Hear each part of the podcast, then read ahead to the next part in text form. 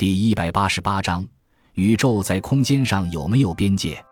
宇宙在空间上有没有边界？让我们就这个问题进行一场对话。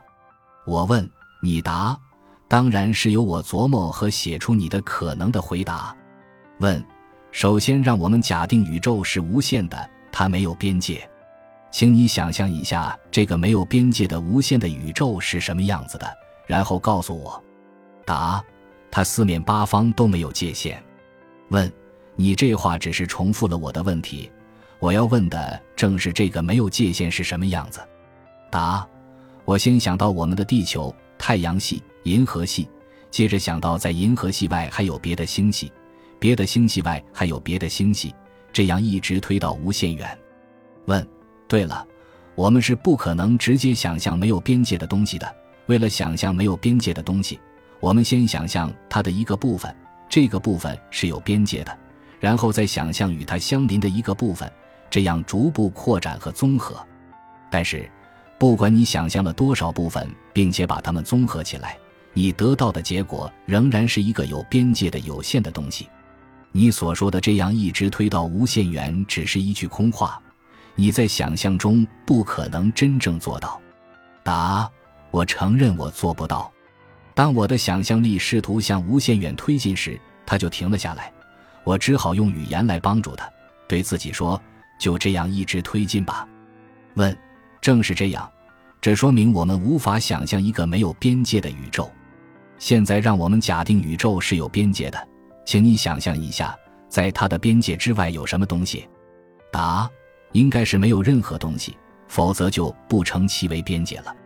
问：你说的对，如果仍有东西，我们就必须把它的边界定位在那些东西的外侧，直到没有任何东西为止。这就是说，在它的边界之外只有空无。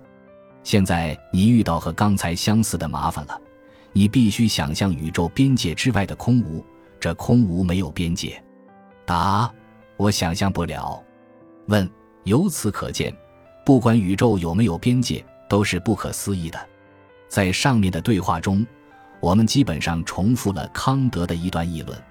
其实，他在论证宇宙既不可能没有边界，又不可能有边界时，所依据的是同一个理由：我们无法想象无限的空间，不管这空间是空的还是充满着物体的。如果要我选择，我宁可相信宇宙是没有边界的。因为想象有内容的无限，毕竟还可以从它的有限部分开始；想象空无的无限，连这样的起点也找不到。现代宇宙学家在爱因斯坦的广义相对论的基础上提出了一个假说：我们这个宇宙在空间上是有限而没有边界的。有限怎么会没有边界呢？因为它的空间是弯曲而封闭的引力场。这空间既不和虚空，也不和别的物体接界。至于在我们的宇宙之外还有没有别的宇宙，我们永远不会知道，因此不必去考虑。可惜的是，哲学往往不听科学的规劝，偏要考虑那些不可知的事。我们无法压抑自己的好奇：如果在我们的有限宇宙之外有既非虚空又非别的宇宙，那会是什么东西呢？感谢您的收听，本集已经播讲完毕。喜欢请订阅专辑，关注主播主页，更多精彩内容等着你。